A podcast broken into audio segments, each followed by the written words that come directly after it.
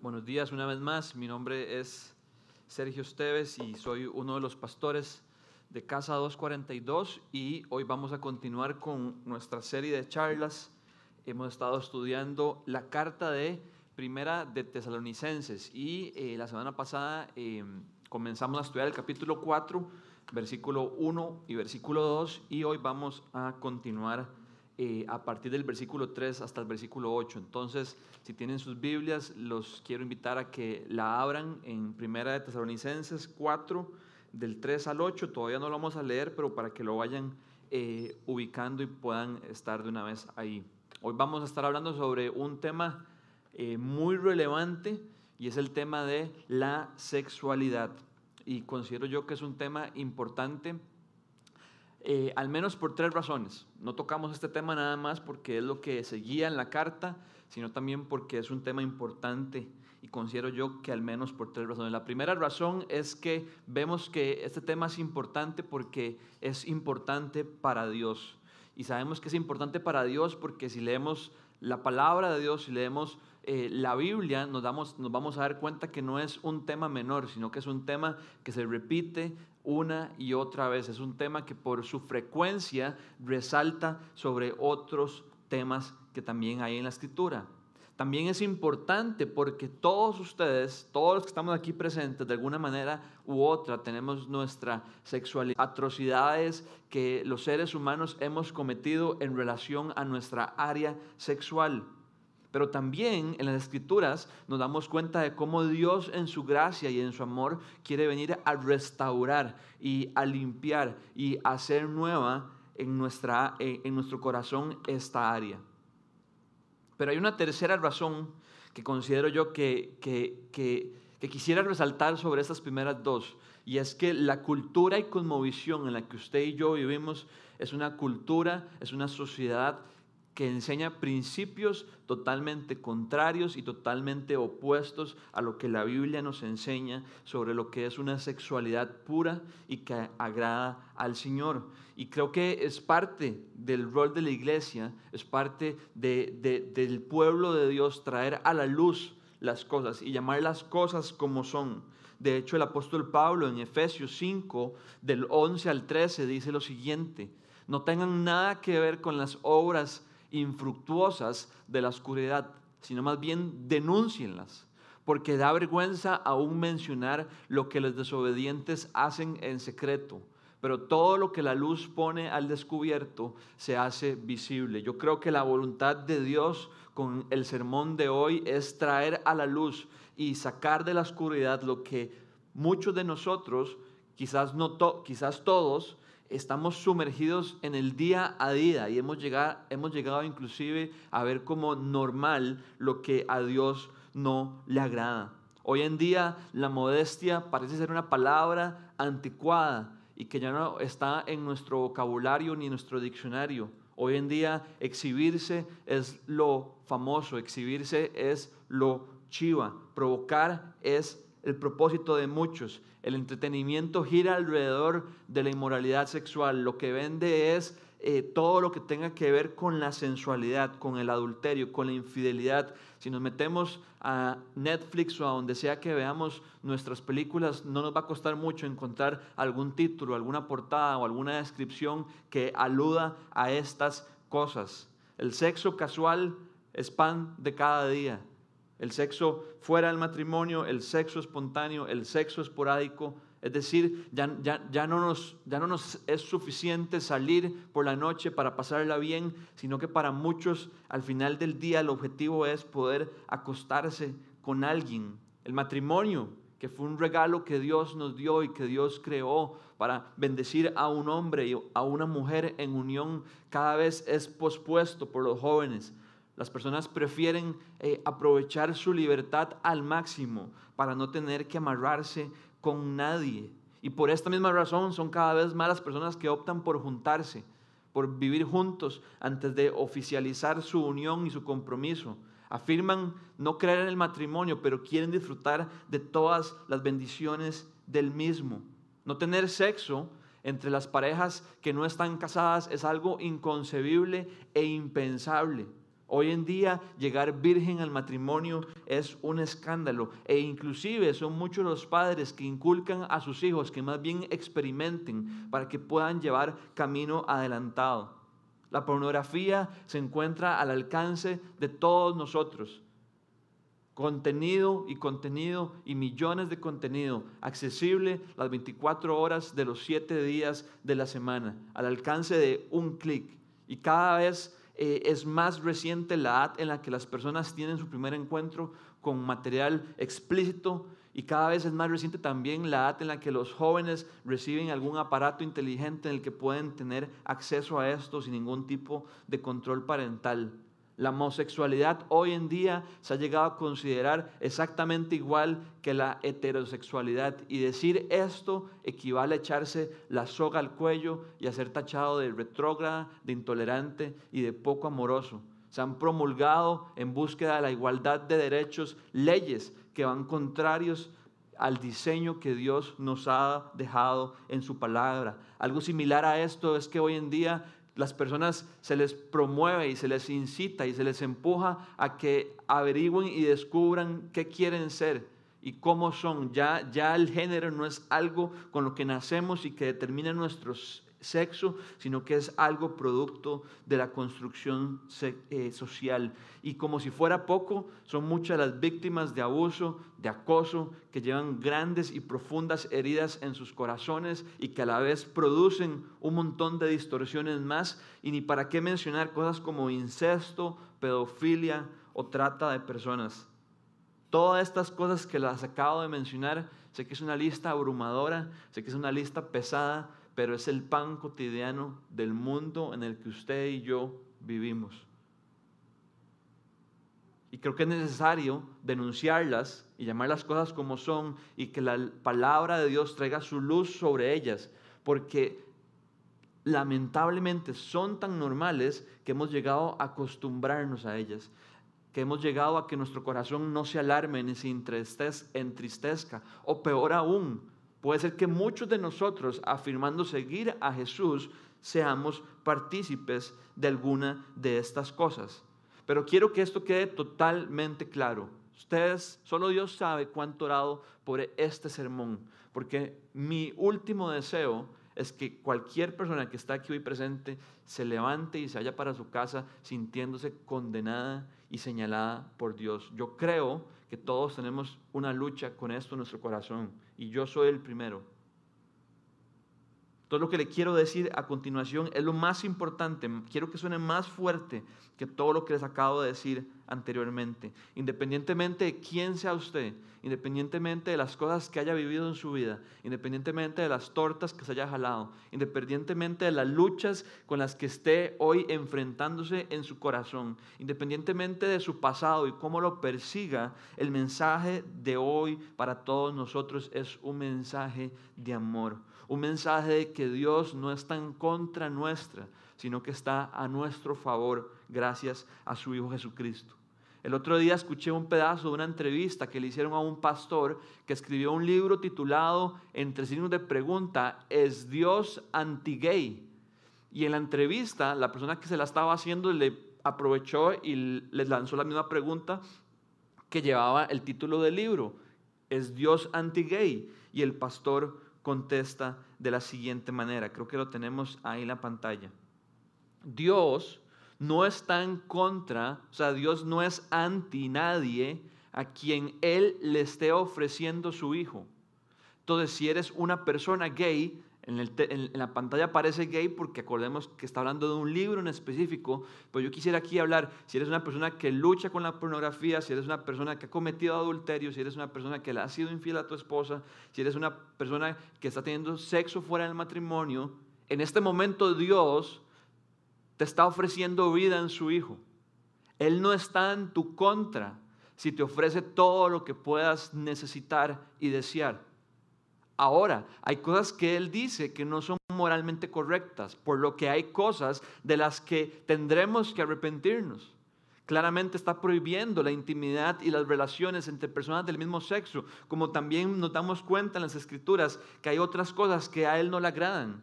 Pero Él está tanto a nuestro favor que nos ofrece a Cristo. Y estas son buenas noticias. Si hoy hay alguien aquí que esté luchando con eh, eh, su orientación sexual, que esté luchando eh, con no tener sexo antes del matrimonio, que esté luchando con serle fiel a su esposa, que esté luchando con no consumir pornografía, con la masturbación o con cualquier otra cosa, con la lujuria en nuestro corazón que codicia a las personas, Dios hoy no está en nuestra contra. Dios hoy está a nuestro favor, gracias a su Hijo Jesucristo. Jesús, Dios, entregó a su Hijo para poder encontrarnos en medio de nuestra oscuridad. Y no les digo esto como alguien eh, que todas estas realidades son ajenas, como alguien que no ha luchado con estas cosas, sino que alguien que ha tenido que batallar, como un eh, antigua o adolescente que por años tuvo que batallar contra la pornografía, contra la masturbación, como alguien que en mis años de noviazgo tuve que pulsearla, así como lo oyen, para querer agradar a Dios y honrar a Dios junto a hoy mi futura esposa. Entonces, teniendo todo esto claro, quiero que leamos el texto de hoy. Primera Tesalonicenses 4, del 3 al 8, dice así la voluntad de Dios es que sean santificados, que se aparten de la inmoralidad sexual, que cada uno aprenda a controlar su propio cuerpo de una manera santa y honrosa, sin dejarse llevar por los malos deseos como hacen los paganos que no conocen a Dios. Y que nadie perjudique a su hermano ni se aproveche de él en este asunto. El Señor castiga todo esto como ya les hemos dicho y advertido. Dios no nos llamó a la impureza, sino a la santidad. Por tanto, el que rechaza estas instrucciones no rechaza a un hombre, sino a Dios, quien les da a ustedes su Espíritu Santo.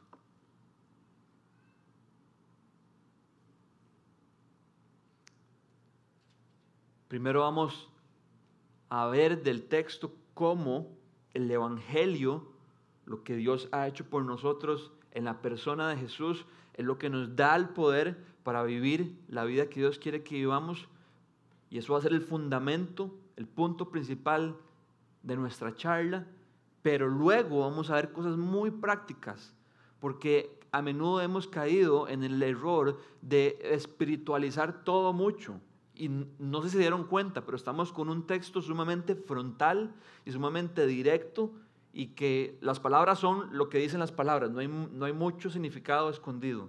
Entonces, lo primero que nos dice el texto es que la voluntad de Dios, en el versículo 3, es que seamos santificados. Yo no sé ustedes, pero yo demasiadas veces me he hecho la pregunta, Dios, ¿cuál es la voluntad tuya para mi vida? Dios, quiero saber cuál es tu voluntad. Y hoy tenemos buenas noticias porque encontramos la respuesta. La voluntad de Dios para la vida de sus hijos es que sean santificados. Y estas son buenas noticias para nosotros. Porque las cosas que mencioné al principio y las luchas que me imagino que ustedes ya identificaron en su corazón no son cosas que han ahuyentado a nuestro Señor.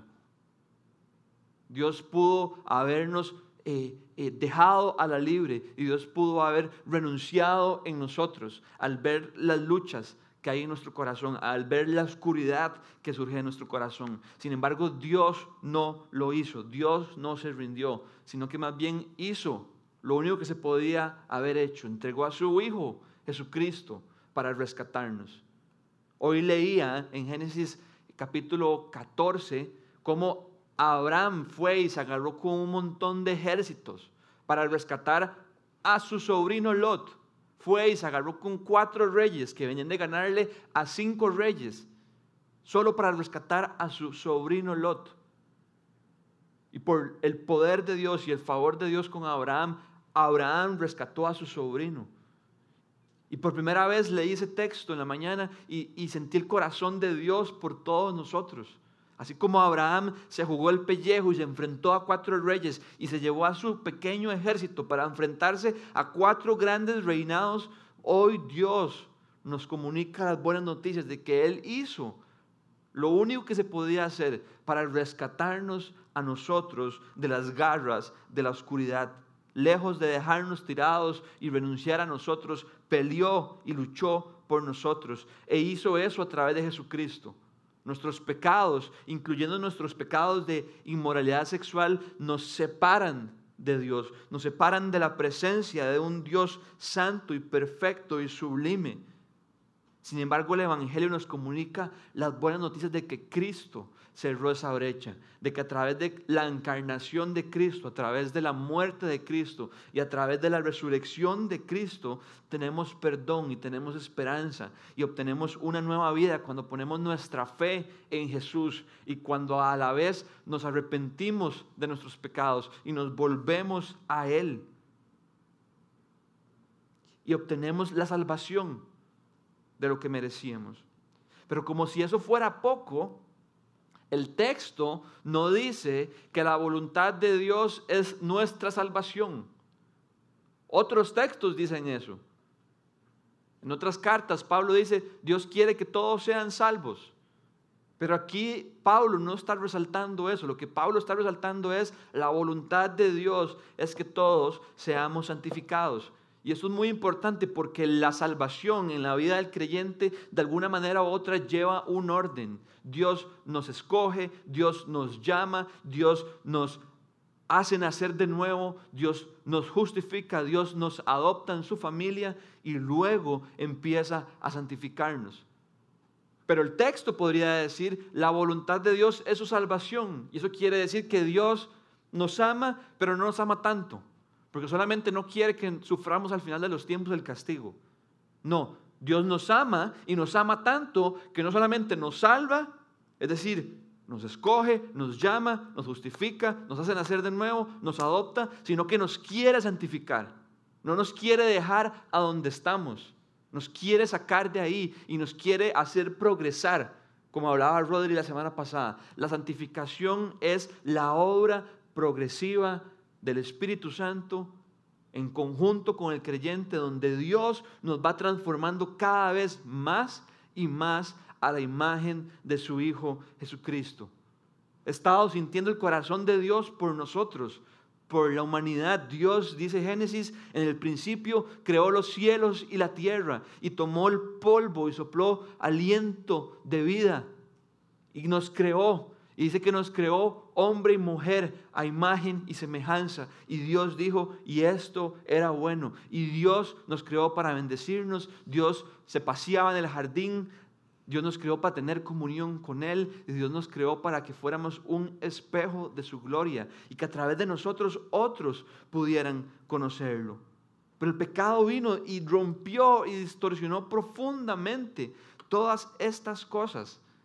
Pero tenemos un Dios tan amoroso, un Dios tan paciente, un Dios tan persistente, un Dios tan fiel que no nos ha dejado ahí, sino que quiere rescatarnos y nos quiere santificar. Nos ha apartado para Él, para cambiarnos y hacernos diferentes. Esta es la voluntad de Dios. Y esta voluntad me lleva al menos a hacernos dos preguntas. Y la primera es si lo creemos. ¿Cree usted que la voluntad de Dios no es dejarlo ahí, a donde sea que usted se encuentre en este momento específico, en su lucha con la inmoralidad sexual, sino que Dios quiere transformarlo, sino que Dios quiere trabajar en usted? Porque yo creo que muchas veces la imagen que tenemos de Dios es como la que usted y yo, es como la actitud que usted y yo tenemos cuando vamos a sacar la bolsa de basura. Y ojalá haya una fruta mala, ojalá haya un pollo podrido y ojalá la bolsa tenga un hueco y vaya soltando el caldo de basura. Y usted y yo la agarramos y arrugamos la cara y abrimos donde lo vamos a meter y, lo tiramos y, como por cinco segundos seguimos como teniendo esa estela a, a caldo de basura podrido. Creo que muchas veces en nuestro corazón y en nuestra mente nos imaginamos a Dios de esa manera tratando con nosotros como, y más, este más sí huele feo. Este más sí es pecador. Ay, qué asco me da, pero digo, no voy a ayudarlo.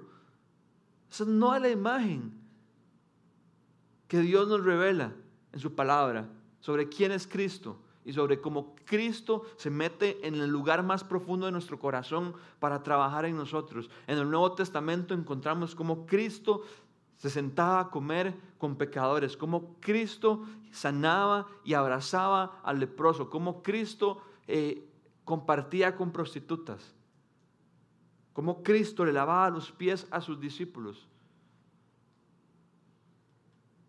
Nuestro Señor, nuestro Salvador, tiene un corazón gigante para los pecadores. Esa simplemente es su naturaleza. No puede no ser así.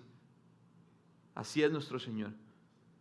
Cristo más bien se amarra las mangas y dice, ese corazón está embarrelado, pero me voy a meter con todo. Y con amor y con ternura nos quiere transformar. Y tenemos que preguntarnos, ¿lo creo? Porque si no lo creemos, posiblemente va a ser difícil que salgamos de ahí. Y la segunda pregunta, igual de importante que si lo creo, es, ¿lo quiero? Porque el texto dice, la voluntad de Dios es nuestra santificación. Y yo les quiero preguntar a ustedes, ¿cuál es su voluntad? ¿Cuál es nuestra voluntad? Usted se levanta, yo me levanto todos los días. ¿Y cuál es nuestra voluntad? ¿Qué es lo que más queremos que pase durante el día? ¿Qué es lo que más queremos que llegue el final del día y estemos en nuestra cabeza y decir, ay, qué buen día fue hoy porque tal cosa pasó? Yo creo que la respuesta ante ese amor que Dios nos ha mostrado en Cristo es que nuestro mayor parámetro, nuestro mayor indicador de éxito en la vida es que podamos decir, ah, qué buen día fue hoy. Cómo quise ser más como Jesús. Lo traté, lo pulsé y con la ayuda de Dios al menos di un mini avance en esta área de mi vida. Y eso es motivo de celebrar y de gozo. Pero creo que esa pregunta es muy importante. ¿Realmente lo queremos? Porque creo que es de poco valor que Dios lo quiera y que nosotros no lo queramos.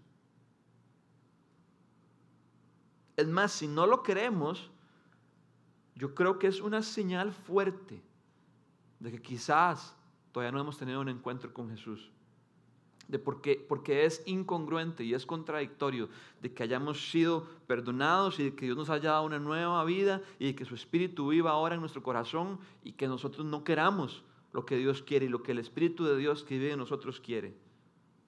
Entonces el primer punto del día de hoy es el Evangelio. Y cómo el Evangelio nos trae buenas noticias, de que Dios no nos quiere dejar a donde estamos, sino que Dios nos quiere santificar y dice la palabra de Dios que un día Cristo vendrá a los cielos y en ese momento Él transformará nuestro cuerpo miserable. Esa es, la, manera en que la Biblia habla sobre nuestro cuerpo hoy. ¿Por qué? Porque es un cuerpo caído. Es un cuerpo que, que, que, que el pellejo y este, este estuche, sus instintos son contrarios al corazón de Dios. Por eso es un cuerpo miserable, no porque seamos feos, sino porque van contra lo que Dios quiere. Pero dice el Evangelio que cuando venga Cristo, Él transformará nuestro cuerpo miserable y lo hará como su cuerpo glorioso. Y esa tiene que ser nuestro punto de partida para poder enfrentar esta batalla. Luego encontramos en el texto dos maneras puntuales en las que el apóstol Pablo nos dice cómo es que somos santificados en el área de la inmoralidad sexual. Y esto es importante. Nuestra sexualidad no es el único punto donde Dios quiere nuestra santificación, pero ciertamente es un punto muy importante. Y eso es lo que enfatiza Pablo en el texto. Primera manera la encontramos en el versículo 3, que se aparten de la inmoralidad sexual. Y aquí quiero otra vez hacer el paréntesis. Hay textos de la Biblia tan directos y tan frontales como estos que casi no hay nada que agregar. Y que sean tan directos y tan frontales no es contrario a que Dios nos está condenando o a que Dios nos está diciendo, a ver qué hace, rejunte. No. Ya vimos que la voluntad de Dios es nuestra santificación y cómo eso es el verdadero poder. pero luego de eso nos toca a nosotros nuestra parte. Y lo primero que nos toca es, dice Pablo, que se aparten de la inmoralidad sexual. Y lo primero que quiero dejar totalmente claro, ¿qué es bíblicamente inmoralidad sexual? ¿Qué entra dentro de esa categoría? Porque lamentablemente usted y yo somos tan mañosos que siempre queremos saber dónde está la línea para saber hasta dónde podemos llegar. Pero veamos cómo contradice el texto. El texto es, si aquí está la línea, apártese, apártese.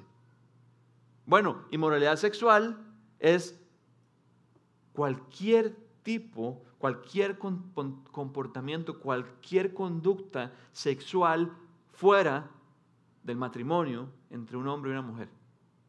Para que todos nos agüevemos. La línea es bien clara. No solamente abarca nuestras acciones o conductas, sino que también abarca nuestros pensamientos. Recordemos que Jesús en el Sermón del Monte dijo que han escuchado no cometerán adulterio, pero ahora, yo ahora les digo que cualquiera que vea a alguien con lujuria en su corazón y lo codicie, ya ha cometido adulterio. Dios nos llama a apartarnos de todo lo que entre en esa categoría de inmoralidad sexual. Apartarse es el instinto natural que usted y yo tenemos cuando vamos caminando por la acera y, y vemos a lo largo a alguien que nos inspira peligro, que nos inspira que algo malo nos va a pasar y antes de que nos pase preferimos cruzarnos para prevenir. Y si usted y yo no nos cruzamos de acera viendo el peligro, es porque le hemos perdido el temor al peligro. Y creo que es uno de los peores errores que los creyentes hemos cometido y que Satanás ha logrado en medio nuestro Satanás, que es el padre de la mentira, nos ha engañado y nos ha presentado la inmoralidad sexual como algo inofensivo, como algo que podemos hacer y que nada va a pasar. Pero no hay peor error que creer eso. No hay lugar donde la inmoralidad sexual llegue a nuestra vida que no vaya a dejar estragos. No lo hay. Y conforme yo cada vez escucho más y más y más historias, más enredos de donde estamos metidos, yo digo, pucha, pero es que, ¿por qué no hemos llegado a creer que efectivamente Dios quiere que nos apartemos de eso? Porque no nos va a bendecir, porque solo trae destrucción.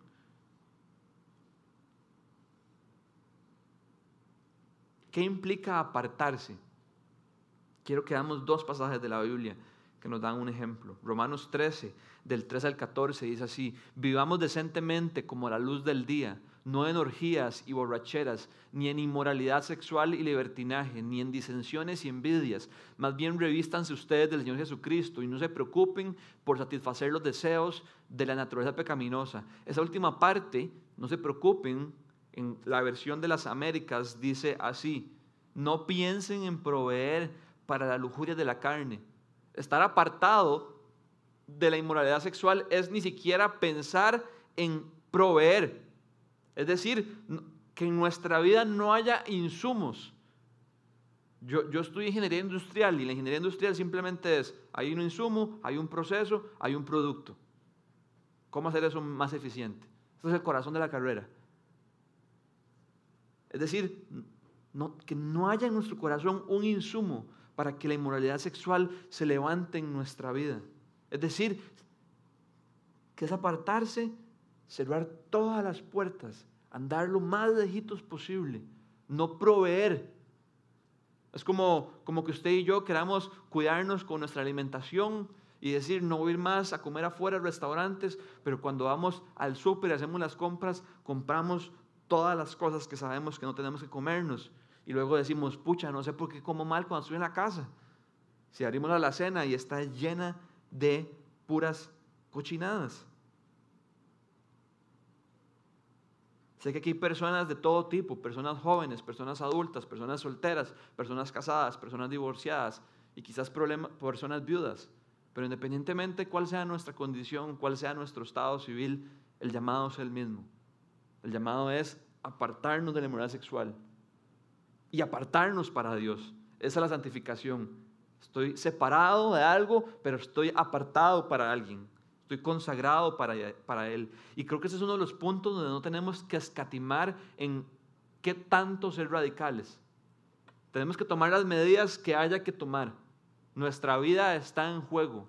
Jesús también dijo en el Sermón del Monte, es mejor entrar sin un brazo al cielo que entrar con los dos brazos al infierno. No hay que guardarse nada, estamos en una guerra donde constantemente somos bombardeados para ir en contra de la voluntad de Dios. Y quizás sería bueno que en este momento cada uno piense en qué cosas prácticas puede hacer. Tal vez sea cerrar sus redes sociales, tal vez sea sacar su tele del cuarto, o tal vez sea dejar de hablarle a la amiga del trabajo, o sea, contarle a su esposa que la está viendo feo. Tal vez sea quebrar con ese novio. Y podría seguir dando listas de ejemplos, pero, pero el punto es que cada uno pueda identificar y decir, ¿qué me está llamando a ser el Señor? Ojo, esto es muy importante, no porque el sexo sea algo sucio, no porque el sexo sea algo malo, sino más bien todo lo contrario, porque el sexo es demasiado bueno y es demasiado valioso. Y les voy a contar una ilustración que una vez escuché.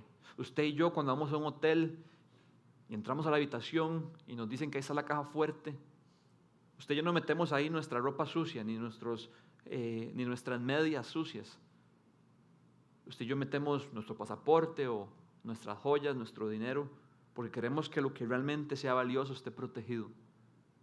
Por esa razón es que nuestro Dios ha reservado el sexo únicamente para el matrimonio, porque es demasiado valioso y quiere tenerlo protegido. Quiere, quiere tenerlo contenido en un lugar donde se pueda disfrutar y que traiga seguridad, que traiga permanencia.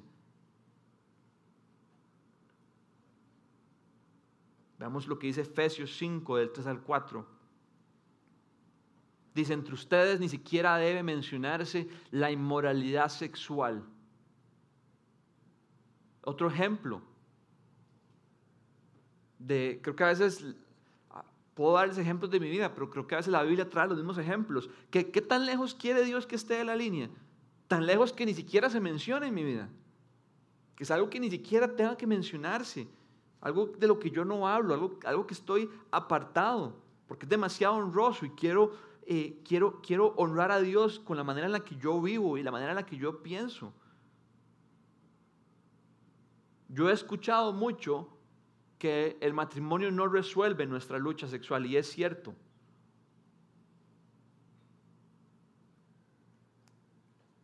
En mi caso yo creo que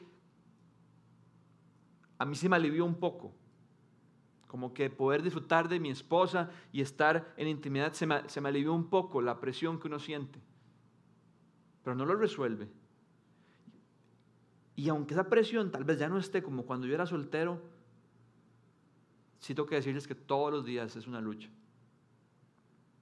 Y cada vez Dios trabaja más en mi corazón para poder decir, ¿cómo quiero honrar al Señor con esto? al final es algo para el Señor no es algo para cumplir, no es algo para hacerle check. Cada vez que usted y yo nos apartamos y nos consagramos a Él y esperamos en Él, es una manera de decirle, Señor, cuánto te amo, cuánto te quiero en mi vida.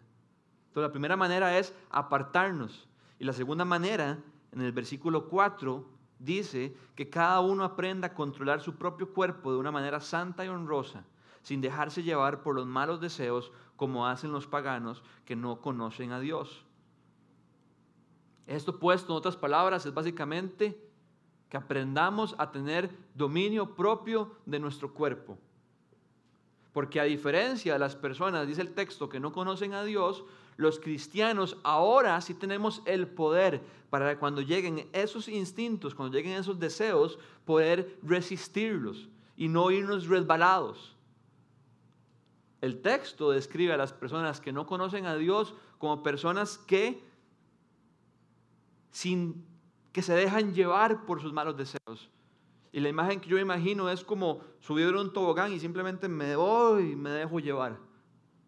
Dios nos da dos frentes. El primero es, papito, viva lejos, porque eso es peligroso, apártese. Pero vivimos en un mundo tan caído y nuestro corazón está tan contaminado que aún estando apartados, Pablo dice, la lucha no se acaba. Entonces, en ese lugar ya apartado, ahora le toca otra segunda manera. Aprenda a controlar sus deseos. Y sé que esto puede sonar como un poco como, y más, suena demasiado fácil decirlo, pero ¿cómo, cómo hago eso? Serio, usted no, usted no ha estado metido en mi cuerpo, usted no sabe cuáles son mis deseos. Pero es que no necesito estar en su cuerpo, yo estoy en el mío y sé cuáles son mis deseos. Las buenas noticias es que Dios no nos ha dejado tirados a ver cómo resolvemos. Y no dice el texto que nos ha dado su Espíritu Santo. Y su Espíritu Santo ahora ha hecho morada en nosotros. Dice el Espíritu Santo quien nos empodera, quien nos capacita y quien nos da el poder para poder resistir a la tentación, para poder escoger honrar a Dios. Dice Pablo en Timoteo que el Espíritu de Dios que vive en nosotros no es un espíritu de temor, sino de amor, de poder y de dominio propio. Dice en Gálatas que también uno de los frutos del Espíritu es el dominio propio. Es ese espíritu quien nos permite pararnos firmes, quien nos ha liberado de la esclavitud del pecado. Antes no teníamos opción. Es más, antes, sin el Espíritu de Dios, todas estas cosas nos podrían parecer absurdas, como ¿yo por qué voy a querer vivir mi vida así? Suena demasiado aburrido, suena demasiado limitado, suena demasiado restringido. Pero el Espíritu de Dios cambia nuestra manera de pensar y cambia nuestra manera de vivir y nos da los recursos para poder obedecer al Señor.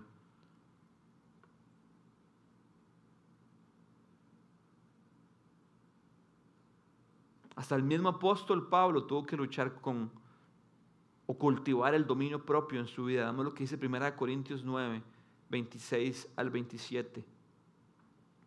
Así que yo no corro como quien no tiene meta, no lucho como quien da golpes al aire, más bien golpeo mi cuerpo y lo domino. No sea que después de haber predicado a otros yo mismo quede descalificado. Que sea la voluntad de Dios y que tengamos al Espíritu de Dios adentro nuestro no quiere decir que será fácil. Va a ser una lucha constante todos los días de nuestra vida. Pero es ahí donde tenemos que aferrarnos a las promesas de Dios y que éstas vengan a motivarnos y a antojarnos. Y quise pensar al menos en una promesa que los motiva a que se aprendan de memoria. Mateo 5.8 dice así, dichosos los de corazón limpio, porque ellos verán a Dios. Un día escuché a un pastor diciendo que estaba lavando su carro afuera de su, afuera de su casa, en la calle, lavándolo, lavándolo, y a la distancia vio una mujer que cautivó su mirada y que él quería ver y que él quería desear. Y mientras lavaba su carro, Dios, el Espíritu Santo, trajo esta verdad a su corazón y dijo, dichosos los de corazón puro, porque ellos verán a Dios. Y en su corazón dijo, Dios, prefiero verte a ti con la pureza de mi corazón que verla a ella. creo que, creo que son el tipo de cosas con las que tenemos que andar armados en nuestra cabeza y armados en nuestro corazón para que cuando llegue el momento de la tentación poder resistir. El Espíritu Santo ocupa tener con qué trabajar en nosotros. Y no hay mejor recurso con cual Él pueda trabajar que con la palabra de Dios que habita en nuestro corazón, trayendo sus verdades, trayendo sus promesas. Dichosos los de corazón puro, porque ellos verán a Dios. Yo no sé ustedes, pero yo quiero ver a Dios en mi vida. Y podemos verlo, podemos verlo no solamente cuando estemos cara a cara con Él en su presencia, sino que podemos verlo en nuestro día a día, conforme nos vamos consagrando más a Él. La lucha contra la inmoralidad no se lucha con nuestras propias fuerzas, se lucha cultivando un afecto mayor hacia Dios. El amorío que tenemos hacia el placer, hacia la gratificación inmediata, no se combate solamente resistiendo, se combate teniendo un amor mayor en nuestra vida. Que nuestro afecto por Dios, que nuestro afecto por Jesús sea mucho mayor que el afecto que tenemos por únicamente hacer lo que nos gusta y si se siente bien, hacerlo y si se siente placentero, hacerlo de una manera inmediata.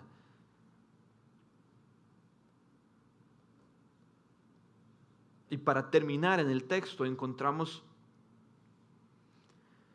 no sé si las voy a mencionar todas, pero encontramos, si quiero mencionarlo, por lo menos ahorita, seis estímulos seis eh, incentivos para que lo que el apóstol Pablo nos acaba de decir no nos entre por, una, por un oído y nos haga por otros. Y yo no sé usted, pero si yo a usted le digo, tengo seis razones por las cuales usted debería ir a comer a mi casa, usted dice, hijo de pucha, yo tengo que ir a comer a la casa de este madre porque me están dando seis razones, me quiere convencer. Pablo pudo haber dicho, bueno, y hagan todo esto solamente por esto. No, no, pero nos está diciendo seis razones. Y la primera la encontramos en el versículo 5, cuando de manera en contraste habla de que no seamos como los paganos que se dejan llevar por los malos deseos porque no conocen a Dios. Es decir, nosotros, los que hemos puesto nuestra fe en Jesucristo, conocemos a Dios por pura gracia y misericordia. No hay mayor privilegio, no hay mayor honor, no hay mayor regalo que conocer al Señor. Yo viví 15 años de mi vida con los ojos cerrados ante quién era Jesucristo. Jesucristo para mí no tenía peso, Jesucristo para mí no tenía importancia, Jesucristo para mí era cualquier otra persona y no quería nada que ver con Él, me era indiferente hasta que Dios abrió mis ojos y cautivó mi corazón y me hizo nacer de nuevo y mi vida cambió para siempre. Por pura gracia y misericordia, sin merecerlo, sin por nada que haya hecho. ¿Cómo no valorar este regalo? ¿Cómo no valorarlo como lo más grandioso que existe? ¿Cómo actuar como si no lo conociéramos? Hay gente a nuestro alrededor que no conoce hoy al Señor. ¿Cómo nosotros actuar como si fuéramos uno de ellos cuando Dios en su misericordia tocó nuestra vida? Esa es la primera razón que encontramos. La segunda está en el versículo 6, cuando dice, y que nadie perjudique a su hermano, ni se aproveche de él en este asunto. Uno de los discursos más recurrentes en cuanto a la inmoralidad sexual es, es mi cuerpo, yo hago lo que yo quiero, no está afectando a nadie. Mentira, afecta a todo el mundo. Por eso es que el texto dice que nadie perjudique ni se aproveche de su hermano. Y les voy a dar cuatro ejemplos. El sexo antes del matrimonio, sí o sí, nos pasa la factura. Y le estamos robando a un futuro esposo o esposa lo que le pertenecía únicamente a él. Entonces sí afecta a alguien. La infidelidad en el matrimonio destruye. Esa palabra es fuerte, pero es cierto, destruye. Destruye. La familia es el corazón de la sociedad, es, es, es la base por la cual Dios quiere avanzar su reino y la infidelidad, es decir, el adulterio, lo destruye. La pornografía es una industria de esclavitud. Las personas que están al otro lado de la pantalla están siendo esclavizadas. Claro que afecta a alguien más. Y la lujuria en el corazón convierte a las personas que Dios ha creado nuestra imagen, que ha creado su imagen y semejanza y que son iguales en dignidad e importancia y valor delante de Él, las convierte en simples objetos. Entonces, claro que afecta a otros. Creo que gran parte de nuestra inmoralidad sexual es raíz de nuestro egoísmo, como únicamente queremos ser satisfechos y satisfacidos, satisfechos, ustedes me entienden. Pero cuando, cuando, tenemos noción y conciencia que afecta a otros, yo creo que podría machacar un poco nuestro egoísmo. El tercero, y quizás el, el, más, que suena más severo, es que el Señor castiga todo esto, como ya lo hemos dicho y advertido. Y ustedes pueden decir, pues pucha, ahí estoy frito, Dios me va a castigar entonces. ¿Qué puedo esperar de Dios? Y, y entonces, ¿para qué vino Jesús? Jesús no vino para quitar el castigo que yo merecía. Si Pablo aquí le está escribiendo a cristianos y yo también soy cristiano, entonces, ¿cómo es la cosa? Lo que, la manera en la que yo interpreto esta verdad es que Dios en el final de los tiempos va a juzgar a todas las personas y los que hayamos puesto nuestra fe en Jesucristo seremos absueltos de nuestra condenación porque Cristo pagó nuestra deuda. Pero aquellos que afirmando ser seguidores de Jesús se comportan como los paganos que no conocen a Dios, recibirán ese día su justa condena. Todo lo que Pablo quiere decir es, en otras palabras, no podemos afirmar ser y vivir como si no lo fuéramos. Y tal vez pueda engañarse y vivir toda su vida usted así. pero al final de los tiempos nos daremos cuenta. La cuarta razón es que Dios no nos llamó a la impureza, sino a la santidad. Dios no nos creó para eso. Todo lo que enfrentamos hoy en día es producto de que vivimos en un mundo caído.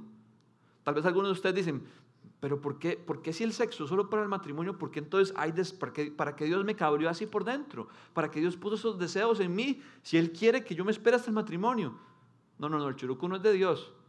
Si usted y yo deseamos algo que va en contra de la voluntad de Dios, no es porque Dios nos creó mal. Es porque el pecado ha distorsionado nuestra vida y nos ha convertido en personas que desean lo que es contrario al Señor. Pero Dios no nos llamó a eso, Dios nos llamó a la santidad. Y quizás ese es uno de los puntos más importantes.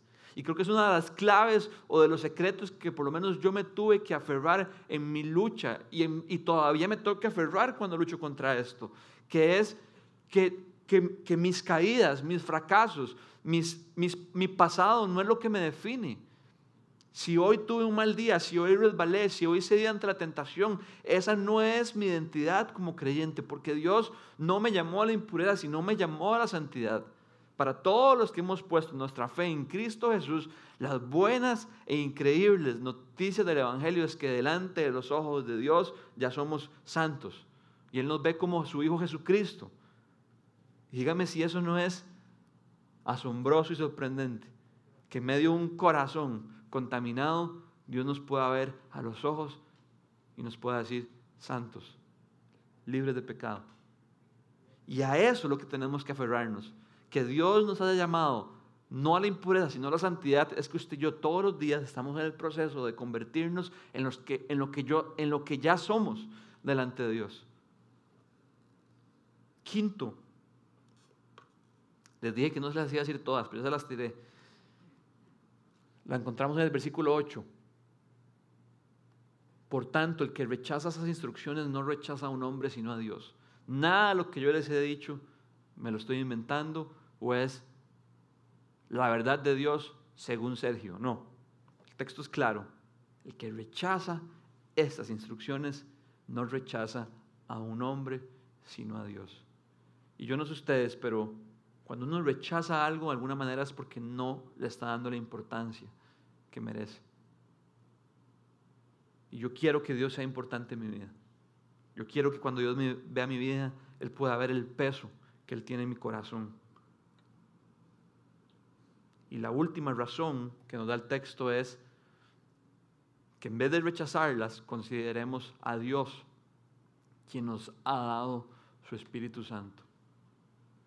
El texto arranca con buenas noticias, la voluntad de Dios es que sean santificados y el texto termina con buenas noticias, Dios nos ha dado a su Espíritu Santo. Y yo no sé ustedes, pero yo no, todavía no puedo entender cómo la segunda persona de la Trinidad, Dios Padre, la tercera, Dios Padre, Dios Hijo, Dios Espíritu Santo, habita en el corazón de seres humanos pecadores. Para mí eso son cosas y palabras mayores que nos deberían llevar a, saltar de una pata y decir, alabado sea Dios, que se arrolló las mangas y que literalmente hizo de mi cuerpo el templo de su Espíritu Santo, para darme el poder y para darme la capacidad, para motivarme, para guiarme, no a vivir más como un esclavo de mis deseos corrompidos, sino para que Él restaure su imagen en mí y yo pueda parecerme cada vez más a Jesucristo. Pablo dice en Gálatas 5:16, vivan por el Espíritu y no seguirán los deseos de la naturaleza pecaminosa. En esto no hay fórmula. Yo les puedo contar mi testimonio y posiblemente no va a ser su testimonio, pero si hay algo que es cierto, es esta verdad.